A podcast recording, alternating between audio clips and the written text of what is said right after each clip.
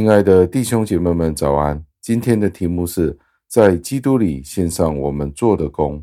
经文出自于加拉太书二章十九节，经文是这样说的：“我借着律法已经向律法死了，使我可以向上帝活着。”感谢上帝的话语。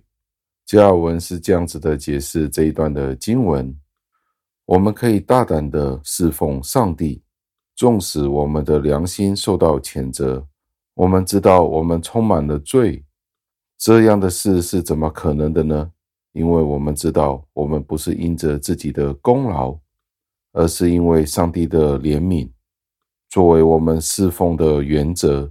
我们知道上帝接受我们的工作，就算是我们有很多的问题，所以上帝透过先知的口对我们说。他将接受我们的工作，我们的服侍，就好像父亲接纳孩子一样。记载在马拉基书的第一章的第六节。想象一下，一个孩子正在设法顺服他的父亲。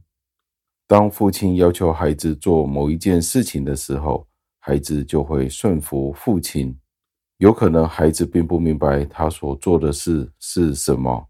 在这个做事情的过程当中，可能这个孩子就好像打破了一些的器具。当父亲见到孩子们的感情和他的顺服的时候，那种意愿的时候，他便不会因为孩子打破了这些器具而变得很气恼。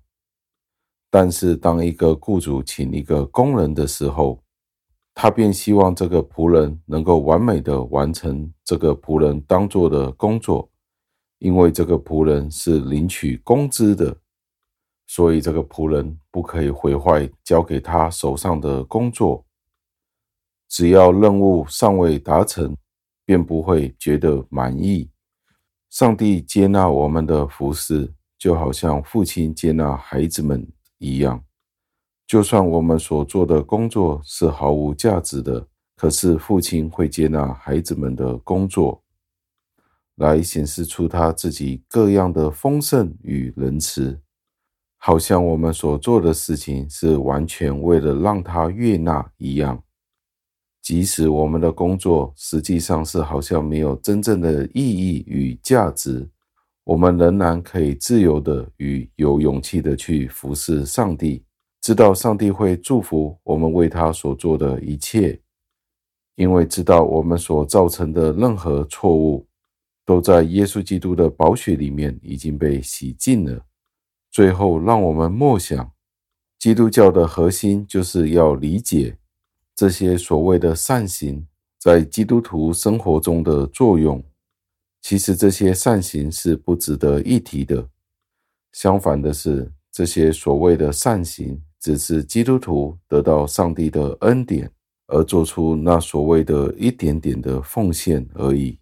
这些所谓的善行被我们的天父所接纳，只是因为是在耶稣基督里被他的宝血所洗净，才变得适合为上帝服务。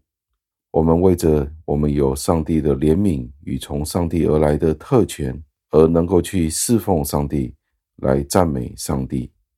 让我们一起祷告，亲爱的恩主，我们再一次的赞美感谢您。这一段经文所提到的是关于律法，我们向律法已经死了，但是对您，我们是活的。我们可能有许多的侍奉，而且我们也觉得这些侍奉是值得夸奖的。但是其实这些所谓的侍奉，在您面前都是因为您的恩典。使得我们懂得，而且有侍奉的机会。求您再一次矫正我们的心思意念，使得我们知道我们今天所做的是为了什么。求您垂听我们的祷告，是奉我主耶稣基督得胜的尊名求的。阿门。